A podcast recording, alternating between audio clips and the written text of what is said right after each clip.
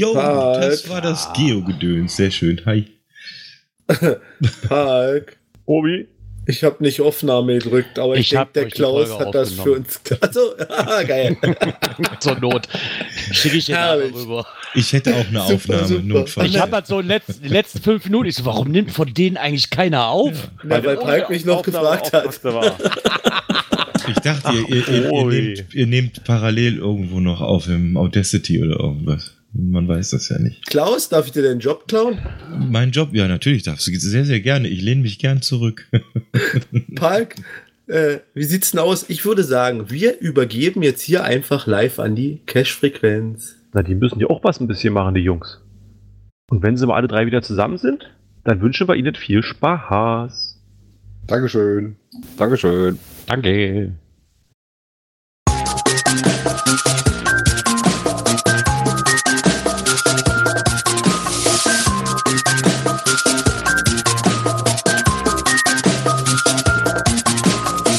Cache Frequenz, der Geocaching Podcast am Puls der Cacher. Ja, und somit herzlich willkommen zur Cash-Frequenz-Folge 173. Heute mal live auf der NOTP 2019. Das ist die siebte Ausgabe, soweit ich weiß. Wir haben den Slot um Mitternacht bekommen. Ich bin aber nicht alleine hier. Ich habe noch zwei Mitpodcaster, die ich euch auch gerne vorstellen möchte. Unter anderem aus dem Raum Hannover, der Björn.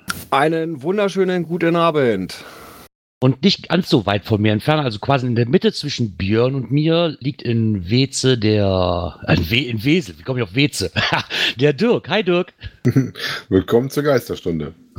Genau. Ja, was ist die Cache-Frequenz? Wir sind unter anderem auch wieder ein Geocaching-Podcast, kaum zu glauben, weil es ja nicht der erste heute Abend, wie wir schon feststellen durften. Ja, wollen wir uns mal einzeln vorstellen, Björn? Möchtest du anfangen, wer du bist, wie du zum Cachen kamst, so ungefähr, so ein wenig? Ja, so ganz kurz. Ja, Björn äh, im Cash-Bereich unter Holzwurmfamilie bekannt. Äh, bin seit 2012 dabei. Äh, ja, und bin im Prinzip durch einen, ja, fast Muggel zum Cashen gekommen. Ja, vorher schon mal ein bisschen was davon gehört. Ähm, der war mit seiner Tochter unterwegs, ist ein guter Freund von mir. Äh, ja, und dann hat er mir so ein bisschen was davon erzählt und wir hatten noch ein bisschen Zeit. Sagt er, Mensch, ich zeig dir mal was. Und hatte mir dann ein Cache gezeigt. Äh, da war ich echt heftig begeistert. Ja, nach Hause gekommen, auf die Karte geguckt, äh, angemeldet. Moment, ich habe einen vor der Haustür liegen, losgeflitzt, noch ganz ohne GPS-Gerät oder sonst irgendwas. Ja, und da war ich infiziert. Ja, siehst du mal. Dirk, wie sieht denn bei dir aus? Du bist ja der Einzige, der mittlerweile noch cashen geht, stellen wir jetzt seit Wochen fest. Wobei wir ja gerade gelernt haben, dass du ja ein Powercacher bist, wenn ich zu den Obi höre. ja, ja, ja, stimmt. Dann bin ich wirklich ein Powercacher gegen Gegensatz zum Obi heute. Ja, das stimmt. Ja, also ich bin ähnlich wie der Björn seit 2012 dabei, ähm, mache das immer noch sehr aktiv und sehr fleißig. Im Moment durch unseren neuen Familienzuwachs, einen kleinen Hund, ein bisschen weniger, aber ansonsten, wie gesagt, immer noch sehr gerne und sehr regelmäßig. Ähm, hatten mit den Kindern damals was überlegt, was machen. Ich wollte das immer schon mal ausprobieren. Meine Frau hat immer gesagt, hör auf mit dem Nerd-Scheiß. Wir hatten dann mit einer Puzzledose angefangen, die wir nicht gefunden haben. Hat man dann eine andere Puzzledose erklären lassen, wo die liegt. Ähm, und dann sagte meine Frau, ey, wo liegt denn noch eine? Und die haben wir dann gefunden. Und dann irgendwie ging das relativ zügig dann, dass wir dann packen geblieben sind. Und die ersten Highlight-Caches hat tatsächlich in, ich glaube, schon so zwei, drei Wochen auf sich warten lassen. Ab da war es dann aber fast täglich. Äh, was zur Folge hatte, dass unser Homezone viel zu schnell leer war. Und dann fing das halt an, äh, wo wir auch heute ein Thema zu haben, äh, mit sehr vielen Nachtcaches und sowas. Ich glaube, der zehnte oder was war bei mir direkt ein Nachtcache, weil ich da ganz heiß drauf war. Äh, erster hat nicht geklappt, haben in der Nacht noch einen zweiten gemacht, der hat dann geklappt. Und ähm, ja, und so sind wir dann äh, brav dabei geblieben und suchen dann jährlich für unsere Cache durch die Gegend. Ja, seht Sie mal. Ähm, bei mir ist es ähm, der Spitzname GPS-Wichtel, der hat sich inzwischen auch mal geändert. Vorher war halt einfach nur meine E-Mail-Adresse, weil ich halt nicht so wirklich im Namen äh, so wirklich frei bin, weil ich mir da aussuchen konnte. Einfach das Beste, was du machen konntest, ist direkt hier, zack, E-Mail-Adresse, nimmst den ersten Namen von, passt schon. Ich bin damals auch rangekommen durch einen ähm, fernten Bekannten von uns, der hat Fotoshootings gemacht. Also bei dem ersten Fotoshooting kam er irgendwie auf das Gespräch. Und seitdem bin ich dabei. Ich dürfte so 2011 gewesen sein, so unvorbereitet, wie ich natürlich immer bin. Äh, weiß ich es gerade gar nicht ganz genau, wann ich eigentlich Ja, ich glaube, das ist für unser, unser ältester Cacher. Wobei ich habe jetzt meinen Cache-Namen gar nicht erzählt. Mbon 204 ist aber ein Teamname. Äh, was damit auf sich hat, verrate ich nicht so ganz was. Da gibt es tatsächlich ein Rätsel zu. ähm, worüber wir aber direkt den ähm, großen Sprung schon mal zu unserem Thema heute Abend kriegen können, weil mein ja, erster wobei, Cache, ja, Vielleicht sollten wir noch mal ganz kurz erzählen, was wir überhaupt mit der Cache-Frequenz machen, mit unserem Podcast. Ja, wir sind im Prinzip einmal die Woche gehen wir auf Sendung. Ja, sind auch hier auf der PodWG im Prinzip zu Hause. Ja, und das Ganze seit Januar 2016 sind wir am Start. Genau. Damals schon zu dritt angefangen, dann eine kurze Zeit zu zweit. Und jetzt lass mich nicht lügen, ich glaube, Seit letztes Jahr in letztes Jahr Kassel, August. ne, letztes Jahr in Genau. Kassel beim Event haben wir den Dirk offiziell dazu geholt. Ja, und Genau, mit meinem Bewerbungsschreiben habe ich mich dann äh, vom Hörer zum Podcaster gewechselt. Genau. Und seitdem sind wir wieder zu dritt unterwegs. Wir haben euch natürlich auch ein Thema heute Abend mitgebracht. Und zwar dreht es sich darum, auch den ersten Cache, den ich zum äh, machen durfte. Es war nämlich ein Nachtcache und somit haben wir uns gesagt, zur Geisterstunde ist ja nicht ganz kurz, aber es ist bald auch wieder Halloween, da ist auch wieder die Zeit, es wird abends äh, früh dunkel, ist natürlich die optimale Nachtcache-Zeit. Also von daher lag es eigentlich nicht wirklich fern, dieses Thema zu nehmen. ja, Dazu mal so ein bisschen erläutern, was sind denn Nachtcaches überhaupt? Ja, die sind eben speziell dafür gemacht, dass sie eben nur in der Nacht gemacht werden können. Ja, also man braucht spezielle Lichter, Taschenlampen und so weiter und so fort. Ja, tagsüber hat man da wenig Chance, das Ziel zu finden. Ja, wir haben Stationen, die halt erfordern, dass es dunkel ist. Also wie ich jetzt an Reaktivlichter denke, das sind Lichter, die erst abends angehen und die dann mit einer Taschenlampe angeleuchtet werden müssen, bevor die dann ihre Informationen preisgeben. Ne? Genau, ich denke, also ich, ich, ich muss ja mutmaßen, ich vermute einfach mal, dass 90 Prozent, wenn nicht sogar mehr, der Nachtcache einfach mit Reflektoren arbeiten. Also die ganz normale Reflexionsfolie, die man kennt, die irgendwo an einem Baum oder einem Schild geklebt ist. Und da tut man quasi mit der Taschenlampe dann sich seinen Weg bahnen. Also, Was dann auch wieder relativ nah an dem eigentlichen Schnitzeljagd ist, ähm, wird nicht immer gemacht mit Koordinate zu Koordinate, sondern da ist es tatsächlich so, dass man häufig, wie der Gerard gerade erklärt hatte, äh, eine Reflektorstrecke abläuft. Das heißt, es gibt dann farbige Reflektoren oder Andersmarkierungen, wo man dann halt weiß, wo der Weg lang geht und man folgt dann mit der Taschenlampe der Spur äh, durch die Nacht. Genau, hat natürlich auch seinen ganz eigenen Charme. Ne? Also da muss man einfach lassen. Ich mag, ich mag diese Nachtcaches. Leider werden sie halt immer weniger. Aber hier und da gibt es dann nochmal einen. Ja, das Problem daran ist, ähm, dass es gar nicht so einfach ist anzulegen. Mittlerweile ist die Hürde auch relativ hoch mit sehr viel Genehmigungen und sowas und äh, auch einen geeigneten Ort zu finden ist nicht so einfach, ähm, weil die, die schönsten Nachtcaches natürlich im Wald sind. Äh, Wald ist natürlich auch Ruhezone für Tiere und da muss man auch erstmal die Erlaubnis kriegen, was zu legen. Ne? Genau, das ist über die Jahre halt immer schwieriger geworden. Ich kann mich dran erinnern.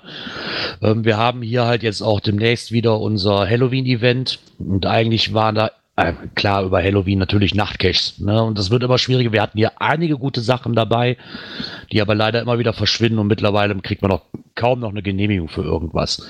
Ich meine, so ein Nachtcache ist gut und schön und wie, wie, wie du eben auch sagtest, äh, klar im Wald. Das ist so für mich so, ah, super, ne? So, so ein Nachtcache so äh, in der Stadt, weiß ich nicht, wo eh alles schon beleuchtet ist, äh, hat halt für mich nicht diesen gewissen Flair. Gibt es aber durchaus auch. Also ich habe die auch schon mal gemacht. Gibt so Nachtcaches, die dann mit ähm, Schildern arbeiten. Genau. wo man sowas macht. Aber wie gesagt, im, im Wald ist natürlich auch spannender, äh, wirkt auch ganz anders nachts, ähm, wirkt auch alles teilweise dann ganz, ganz anders. Also ich weiß, dass ich mal einen Nachtcache gemacht habe, wo ich dann tagsüber dann nochmal bin für eine andere Runde, die da auch lang lief. Und ich nachts gedacht habe, boah, ist das weit auseinander. Und dann bis zu tagsüber dann mal lang gelaufen, also, oh, das war ja direkt um die Ecke. Ne? Ja, wenn man so tagsüber dran sieht, ne, ähm, ich habe eher dieses Erlebnis, was du gerade sagst, das habe ich dann eher, wo die Nachtcaches eingestampft worden sind und da dann andere Tradis beziehungsweise Multis gestartet wurden, dann sieht, ach guck mal, so sieht das bei Tageslicht hier aus. Ja, das hat man dann halt schon mal. Ne? Ja, aber das Besondere ist halt auch mal ähm, die Stories, die dahinter stecken. Ne? Das, das passt halt immer nur so, ich sag mal, in den Nachtrahmen rein. Ne?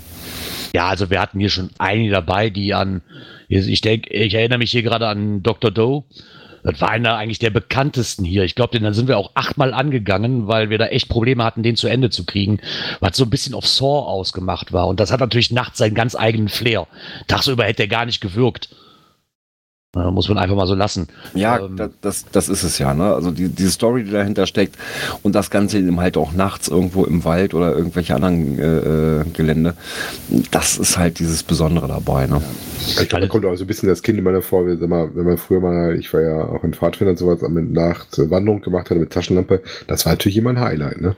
Muss man ganz klar sagen. Wobei wir jetzt mittlerweile ja nicht nur über Taschenlampen reden, sondern häufig auch, dass wir sehr viel Spielereien drin haben, wie mit dem Laserpointer, mit UV-Licht, äh, mit Soundmodulen. Ähm, Gibt ja auch welche, die dann audiovisuell sind. Also ich kann mich daran erinnern, dass ich auch schon mit MP3-Playern durch den Wald gelaufen bin und äh, der MP3-Track quasi meine Reflektorstrecke war, die mich dann durchgezogen und getaktet hat, wie ich zu laufen habe.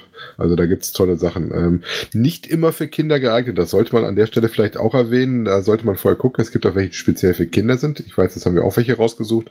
Gerade als unsere Kids noch ein bisschen kleiner waren, die fanden das natürlich auch super, nachts mal mit der Taschenlampe durch den Wald zu rennen. Ne? Ich habe hier noch keinen gefunden, der für Kinder äh, abends, äh, ja, machbar schon, aber ich glaube, meine Tochter würde die nächsten vier Wochen nicht mehr schlafen. Vor Aufregung oder äh, Nein, nicht vor Aufregung, definitiv nicht vor Aufregung. Weil, wie ich sagte, bei uns waren die, die, die es gab, ähm, die besonderen halt, die man auch gerne geht, ähm, natürlich alle auf, auf Saw und gruselig ausgemacht. Ne? Und das war halt, da war schon harter Tobak dabei, den selbst ich schwer verdaut habe teilweise. Aber immer, gut, aber- immer wieder schön. Aber es gibt auch welche, die, also wir hatten auch schon welche dabei, so richtig, ich sag mal, oldschool, du bist wirklich einer Reflektorstrecke gefolgt, ähm, hast dann verschiedenfarbige Reflektoren, die dir wieder eine Station anzeigen, äh, die dich dann irgendwo zur nächsten Reflektorstrecke führen und sowas. Also wirklich auch ganz toll gemacht. Ne? Wobei, weißt du, dran- wo ich gerade dran denken muss, an meinem Nee. großen Sohn, damals war der auch noch nicht so alt. Und der hatte gerade seine Milchzähne und hatte so einen Wackelzahn. Und Papa ist abends auf Nachtcash gegangen. Ähm, Duisburg auf den Regattabahn, Regattaschatz, irgendwie sowas nannte sich das. Und der wollte da unbedingt mit. Ich sagte, nee, das ist nichts für dich und sowas. Ne? Dann sagt er, der ging aber nicht an seinen Zahn ran. Hab ich gesagt, pass mal auf, wenn du den äh, Wackelzahn raus hast, ähm, dann darfst du mit. Was soll ich dir sagen? Der hat den ganzen Abend dran rumgewirkt mit dem Ding. Und ich saß gerade im Auto, da kam er mit dem Zahn zu mir angerannt und durfte dann halt mit. War dann nachher auch total toll äh, für ihn. Er rennt nachts auch irgend so ein Spielgerüst noch rauf mit Papa, das fand er eine total klasse. Äh, ging dann nachts auch bis 3 Uhr, der war auch total platt. Also die McDonalds-Rutsche, die wir noch gemacht haben, hat er nicht mehr mitgekriegt, haben wir im Auto schon lassen lassen. Ja, ich glaube, das ist auch so ein Problem. Ich, wer, ich werde meine Tochter auch irgendwann mitnehmen, aber es sind dann schon Dinger, weil es hier zum größten Teil eigentlich um Multis handelt, die gehen nicht mal eben kurz eine Stunde oder ich fahre hin, hol die Dose und bin wieder zurück. Das sind ja, ja teilweise wirklich Dinge die gehen über vier, fünf Stunden. ne? Also das ist schon äh, dann ein ordentliches Pensum. Ob das, man, das Problem ist, man weiß doch nicht wirklich, ob der Weg dann auch wirklich für Kinder geeignet ist. Wenn ich jetzt sehe, meine neunjährige Tochter, äh, ob für die alles machbar gewesen wäre, auch vom Gelände her. Und du bist ja wahrscheinlich mit dir ja auch schon viel beschäftigt, ne, weil du gucken musst, wo du hintrittst. Und wenn du natürlich noch ein kleines Kind dabei hast, bei dem, Ja, wie gesagt, es, es gibt auch welche, die extra für Kinder sind. Ähm, ich habe gerade noch einen gelesen, irgendwie der kleine Vampir oder sowas. Ähm, Im Zweifelsfalle muss man die immer vorlaufen, wenn du mit Kindern unterwegs bist. Ne?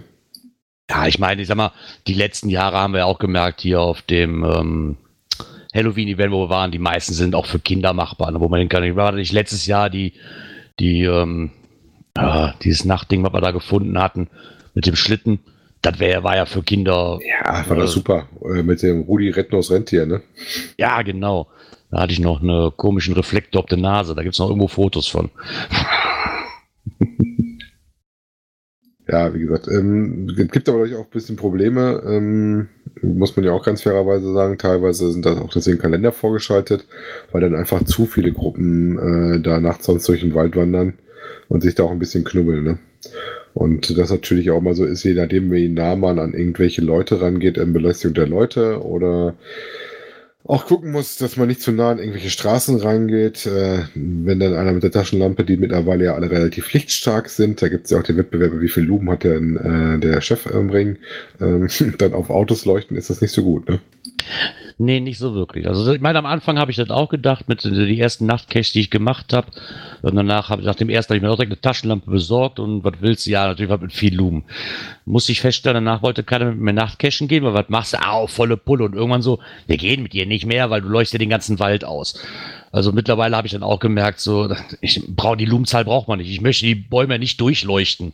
Das ist ja mittlerweile wirklich so, da hat man ja schon Angst, dass die Bäume in Flammen aufgehen, wenn man die Taschenlampe draufhält teilweise. Ja, und oft hast du es dann ja auch so, dass die Reflektoren einfach überleuchtet werden. Genau, das ist das, glaube ich, das größte Problem. Was das Problem daran nämlich beim Nachtcachen ist nämlich auch, wenn du mit einer größeren Gruppe bist und dich verquatscht und an Reflektoren vorbeirennst. Weil du gut, im Gespräch das bist. passiert wohl bei meinem, ich habe einen Fahrradnachtcache, den ich als Owner ausgelegt habe, äh, wohl ab und zu schon mal, wenn die Leute da beim Fahrradfahren quatschen, äh, dass die dann schon mal eine Station übersehen. Ne? Ja, da Deswegen muss ich bin ich auch ein sagen. Riesenfreund davon, wenn bei Multis immer Stationsnummern dran sind. Denn wenn du eine bei Rand hast, dass du dann mitkriegst, oh, ich bin ein zu weit. Ja, dann, dann, dann fand ich bei dir gut. Ich denke, wenn ich mit einer anderen Gruppe da gewesen wäre, ich hätte auch einige ähm, überradelt, sagen wir mal so. Wenn du nicht als Owner dabei gewesen wärst, oh, kannst du mal kurz stoppen, ich glaube, hier ist was. Äh, ich weiß gar nicht, wie viele Kilometer das mehr geworden wären. Na gut, auf dem Fahrrad ja meistens nicht ganz so kritisch, ne? Ja, wenn man E-Bike hat, nicht. Also wie gesagt, das gibt's halt auch. Ähm, gibt auch dann Varianten, die dann da ist mit Spielarten, wie man die auch tagsüber hat, dass man das mit dem Rad machen muss oder mit speziellen Equipment. Ähm, ich weiß gar nicht, ein T5 Nachtcache, der jetzt mit Klettergerüll ist, wüsste ich jetzt nicht. Stelle ich mir aber auch Mm, relativ T5. kribbelig vor. Ne? Lass mich kurz überlegen. Ich glaube, dass der, ähm, war das nicht ein T5er? Der, äh, wo ist Kumpel Anton? Nee, T5 Nee. war der nicht. Nee, Der war aber der war- T2 der war auch-. War der, war der nicht so, weil du über diese Brücke da musstest? Nein, nein. War der nicht nein, deswegen höher angesetzt? Okay. Aber das war zum Beispiel auch ein sehr schöner, schöner Nachtcache, ne? Ja, der sowieso. Also den bin ich ja zweimal gegangen. Ähm, das zweite Mal mit dem Hörer. Und da muss ich auch feststellen, Nachtcaches ändern sich auch zwischenzeitlich mal. Weil da war, ich glaube, drei Stationen dabei, die habe ich bei dem ersten Durchgang, das war knapp ein Jahr vorher, nicht gesehen und die gab es noch nicht. Die wurden dann halt verändert. Und das macht das Ganze auch nochmal sehr interessant. Ne? Also, ich meine, das liegt halt so, ich, ich habe da Nachtcaches gehabt, ähm, wo man auch echt aufpassen muss, ist gerade mitten durch den Wald, äh, ist Jagdgebiet zu gewissen Zeiten. Ja, ja, da finde ich es immer, da finde ich, man, aber wenn, ja, aber man aber, sollte auch nicht zu unauffällig sein. Also der Jäger sollte einen schon wahrnehmen können. Ne? ja, das ist richtig, aber da fand ich einen Cache sehr hervorhebend. Mir fällt gerade der Name nicht mehr ein, aber ich weiß, den bin ich mit dem Owner gegangen, weil der wollte eine Kontrollrunde machen und hat gefragt, wer mitgeht. Und mit dem bin ich dann halt mitgegangen, noch mit noch zwei anderen. Und da fand ich das super. dass- Du kamst irgendwann mitten im Wald aus und da hingen wirklich ungelogen mindestens 80 rote Reflektoren an einer Ecke. Und ich so, äh, sind hier so viele Stationen? Oder weil für mich war das immer klar so, ah, hier ist eine Station, hier musst du suchen.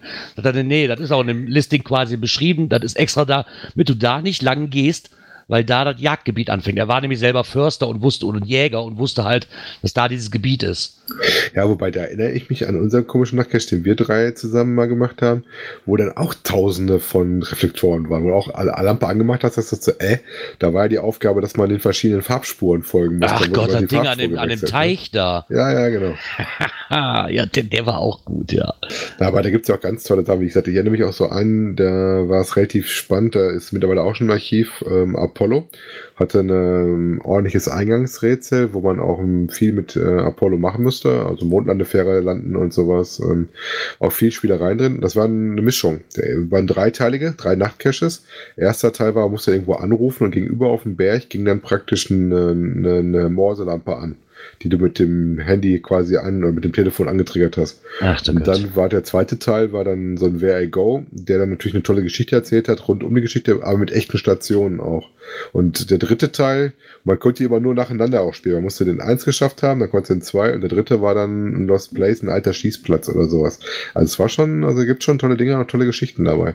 Und auch so Gruselgeschichten. Ich erinnere mich auch dran, dass ich mal durch irgendein Abflussrohr gelaufen bin, unter einer Autobahn durch. Da hatte der innen drin was gemacht mit, ähm, na, mit Spinnenweben und sowas künstlichen und sowas. Und zum Schluss hatte so das verlorene Grab war das. Dann musste es zum Schluss zu so einem verlorenen Grab unter so einer Autobahn durch, durch so einen riesen Tunnel, wo ich mich noch gewundert habe, wie sauber das Ding unten drunter ist. Hätte ich jetzt äh, schlimmer erwartet. War auch relativ groß. Die gibt's aber auch nicht mehr. Das ist leider das Problem bei den meisten, dass es die nicht mehr gibt. Weil ich auch sehr interessant und wir haben hier einen, den müsste ich aber raus und kommt, weiß ich jetzt gerade ich glaube, der heißt äh, Tunnel und den gibt es als Nacht- und als Tag-Version. Ist quasi ein Cache, den kann man im Dunkeln, aber auch im Hellen machen. Wenn mich da nicht alles täuscht. Fand ich auch eine sehr interessante Kombi. Jo. Aber was ich auch schon mal toll fand, ich hatte so mal einen mit, ähm, mit CB-Funk. Da hast du bist du mit zwei Teams losgelaufen und hast immer gegenseitig dir die Infos für das andere Team suchen müssen. Und das hatte so gut gepasst, dass wir tatsächlich so maximal ein, zwei Minuten an der Station gestanden haben, bis du die Info von den anderen kriegtest.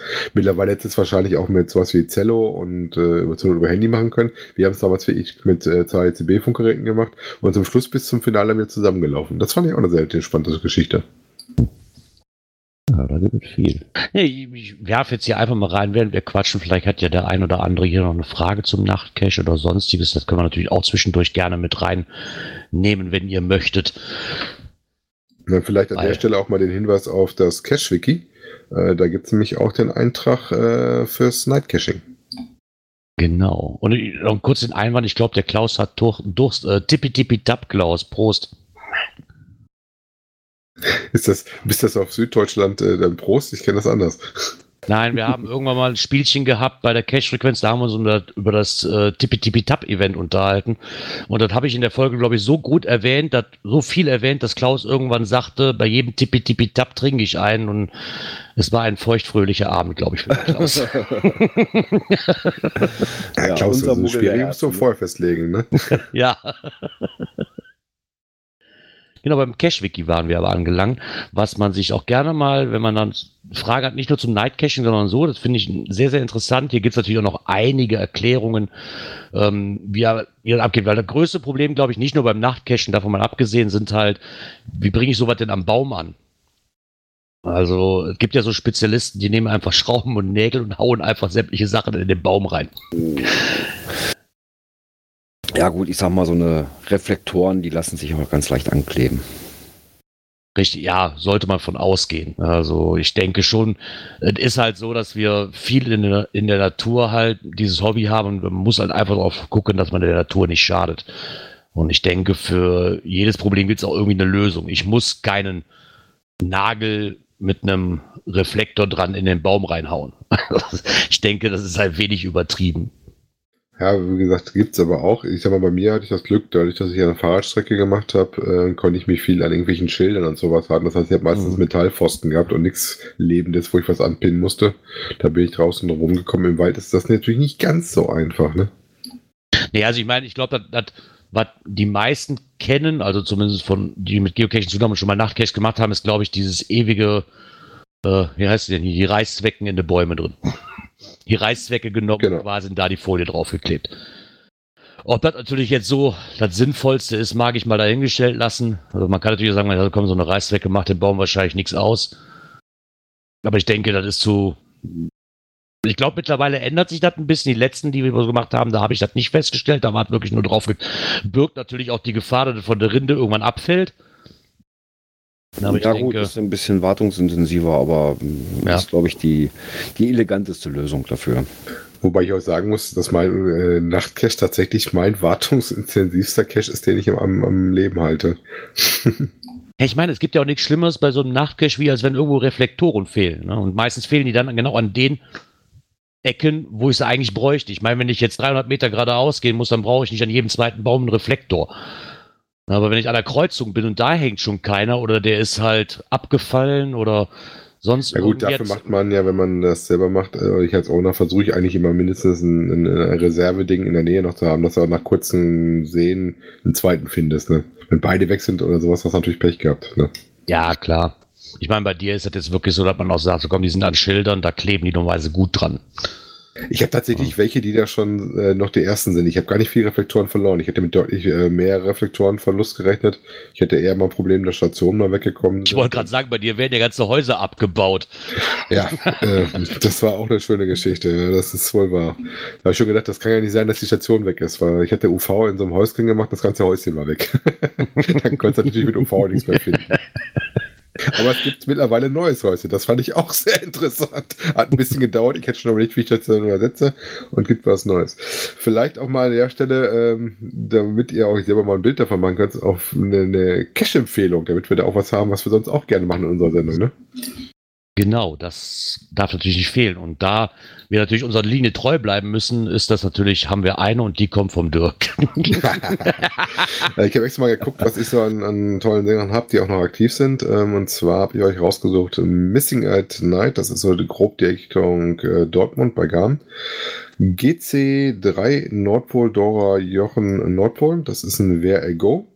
D3 T3, das ist also die Gelände- und die Schwierigkeitswertung. Ein Where Go ist halt praktisch auf App spielbar. Am besten hier tatsächlich beim Telefon, nicht äh, mit dem Garmin. Ähm, der ist auch nicht für Kinder geeignet, so eine kleine Agentengeschichte, so, so ein Kriminalfall, der zu lösen ist, ähm, wo eine gute Mischung aus echten Stationen und dem Where Go ist, der die Geschichte nebenbei erzählt. Also hat mir sehr gut gefallen. Ähm, guckt euch den gerne an. Hat auch eine ordentliche Favoritenquote. Ähm, liegt bei 86 Prozent. ja, also der ist sehr, sehr, sehr nett. ja, ich hatte hier auch geguckt, aber wie ich eben schon sagte, bei uns sind eigentlich die Nennenswerten sind eigentlich alle eingestampft worden. Von daher konnte ich Ansonsten keine, den Verweis auf unsere Bookmarkliste, die wir weiter pflegen, da sind auch welche drauf. Zum Beispiel der Truppenübung at Night, wo wir beide drauf waren, Gerard. Oh ja, oh, der war auch gut, stimmt. Der war auch gut, ja. Ja, seht ihr mal. So kann das gehen. Also wir haben normalerweise äh, nicht so diese festen Themen oder zumindest nicht ein festes Thema in der Zeit. Normalerweise dreht sich unser Podcast immer so eine Stunde lang, so in der Regel. Ähm, aber wir haben kein bestimmtes Thema, sondern eigentlich Nein, also alles es geht so um aktuelle Sachen aus der Szene, Genau. was so über die Woche so passiert. Äh, Wir gehen auf Natur und Umwelt ein, auf Technik, äh, Internet und Apps haben wir als Rubrik dabei. Natürlich auch Cash-Empfehlungen, Events, ab und zu auch mal Coins, Pins, Token, also die ganze Bandbreite. Äh, Ja, und das inzwischen wieder regelmäßig jetzt auf Sonntags. Genau. Meistens schaffen wir es nicht um 19 Uhr pünktlich anzufangen, aber normalerweise sollten wir ab 19 Uhr sonntags immer am Start sein. Es verschiebt sich vielleicht mal um eine Viertelstunde, aber ja, Mai, so ist das halt. Ne? Wenn man ins Quatschen kommt, wir sind halt vor meistens schon eine Stunde da und dann kommt man ins Geplänkel und irgendwann merkt man so, oh, ja, wir haben ja schon nach sieben, wir sollten vielleicht mal anfangen. Ja, so halt. ähm, im Chat schreibt der Obi gerade Kommentare. Natürlich haben wir auch äh, Kommentare, die uns Genau. regelmäßig erreichen. Auch das ist eine eigene Rubrik. Und das äh, oder den Jingle dazu, den haben Obi und Palk eingesprochen. Genau. Dank, danke nochmal dafür. Immer wieder gern gehört. Ja, und wenn ich jetzt so auf die Uhr gucke, wir neigen uns dem Ende zu. Natürlich, wenn wir uns dem Ende zuneigen, äh, darf natürlich was nicht fehlen. Oh, unsere Abschlussmusik. Genau. Die haben wir ja auch noch. Ja, es war uns, denke ich, doch mal wieder ein Fest, bei der Night of the Pots dabei gewesen zu sein. Vielen Dank, dass wir dabei sein durften, lieber Klaus. Ja, Obwohl, nee, warte, ich habe fünf halbe getrunken. Ich darf Klausi sagen. Vor allem, dass er das mal wieder hervorgehoben hat, ne, aus der Taufe gehoben hat, die Night of the Pots. Äh, wir haben mal gehört, die siebte inzwischen. Ne? genau. Meine erste. Ja, auch meine erste. War, da, da, bei der ersten waren wir dabei, Björn. Bei der aller, allerersten. Mm, Ja, doch. Ich weiß nicht, ob ich selber mit am Start war. Also zumindest Hatti und ich damals. Aber so kann das sein. Auch, das, auch die schönste halbe Stunde geht irgendwann mal vorbei. Äh, wir möchten uns auch ganz herzlich bedanken für die schöne Anmoderation an die Kollegen vom Geogedöns, dem Palk und dem Obi. Ja, wenn ihr Lust habt, sonntags nehmen wir wieder auf. Von daher, genau, wann ist die nächste Folge? Sollte eigentlich Sonntag sein um 19 Uhr. Pi mal Daumen. Von daher zu finden unter cashfrequenz.de könnt ihr alles weitere ähm, sehen und uns verfolgen. Und von daher wünschen wir euch noch einen schönen Abend und viel Spaß beim nächsten Act hier bei The Night of the Pots. Und ich sage einfach nur Ciao. Bis dahin. Tschüss. Bis bald im Wald. Tschüss.